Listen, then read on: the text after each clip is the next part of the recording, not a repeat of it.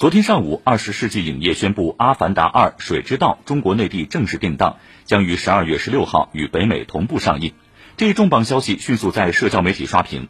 澎湃新闻文章说，和观众一起等待《阿凡达二》的还有全国的上万家影院。